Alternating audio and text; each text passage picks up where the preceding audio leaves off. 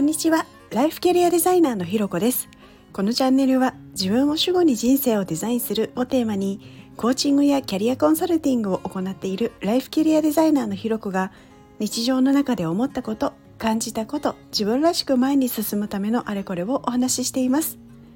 今日も耳を傾けてくださってありがとうございます。今日は没頭体験でマインドフルネスっていうのをテーマにお話ししたいと思います。皆さん最近時間を忘れて目の前のことだけに集中して何かやるみたいなことってありましたか？でもなんかねこんな風に言われると私もなかなかすぐには見つからないなーなんて思ったりもするんですけどの昨日ですねたまたまそれに近い状態になってたんですよね。であの何かというと最近ですね、まあ、手帳の振り返りページとかのログの付け方みたいのをいろいろ試していてですねちょうどあのバレットジャーナルのようにこうまっさらなノートに自分が使いやすいようにページを作るみたいなこともやってるんです。で昨日はその作業に時間を結構使っていてこうやりながら改めてこういうなんかちまちました作業とかすごい作るの好きだなっていうのを思ってたんですね。で、まあ、これはですね、まあ、作って満足になってしまうっていうのも私の昔からの傾向なので、まあ、これをこうちゃんと書くみたいなあの作って終わりにならずに書いたりとか、まあ、行動に移していかねばなんていうことも思ってたんですけど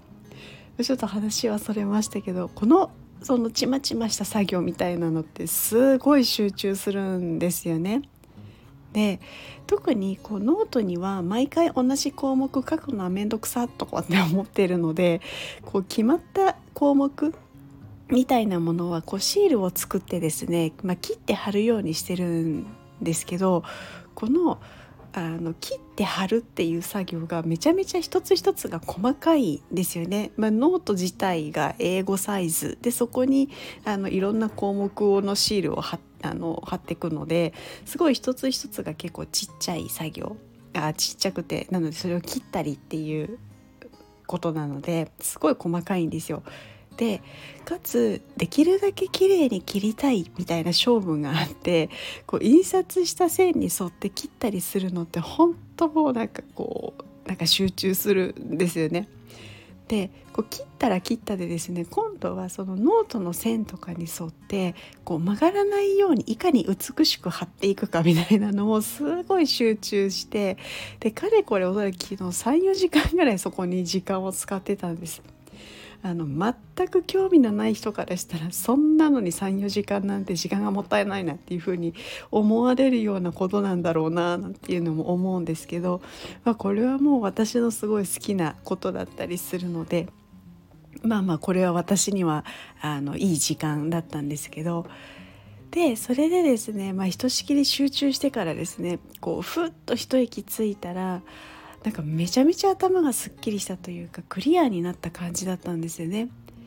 で朝起きた今もこう頭が疲れてない感覚というかでなんかすごくこう普通の普段やってるこう瞑想に近いような感覚だななんていうことも思ったんですよ。で、まあ、そういえばですねこう以前旅行に行った時にやった陶芸体験とかあと染め物体験とかそういう何か作る時のあの作るものの体験。あとはですねこう餃子を大量に作るとか作り置きを一気に作るみたいなようななんかそういう時も似たような感覚があって改めてそれって何だろうななんていうことを考えて見るとこう瞑想って呼吸に意識を向けるんですけれどこういうものづくり体験とかなんかものを作ってる時って手を動かして作ることに集中してるんですよね。でこれってあの呼吸だと意識向けづな向けづらかったり、まあ、慣れてなかったりするとなんかちょっとうん分かんないみたいなことはあると思うんですけどこう手を実際に動かして集中するってもうなんか行動が伴っているのであの難しさはないというか意識を向けるというよりも物理的にもうやってるからそこに集中するっていう感覚で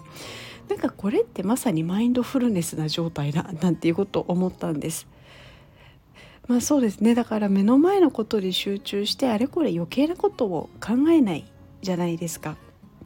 なので、まあ、脳を処理する作業がこう少なくて済むから疲れないだからすっきりするみたいなことなのかななんていうふうに思いましたなので今後もこう何かこう集中したいなみたいな時間っていうのはあの大事にしていきたいななんていうことを思ったりもしています。ということでですね今日は、えー、没頭体験でマインドフルネスということをテーマにお話しさせていただきました。ここまで聞いてくださってありがとうございます。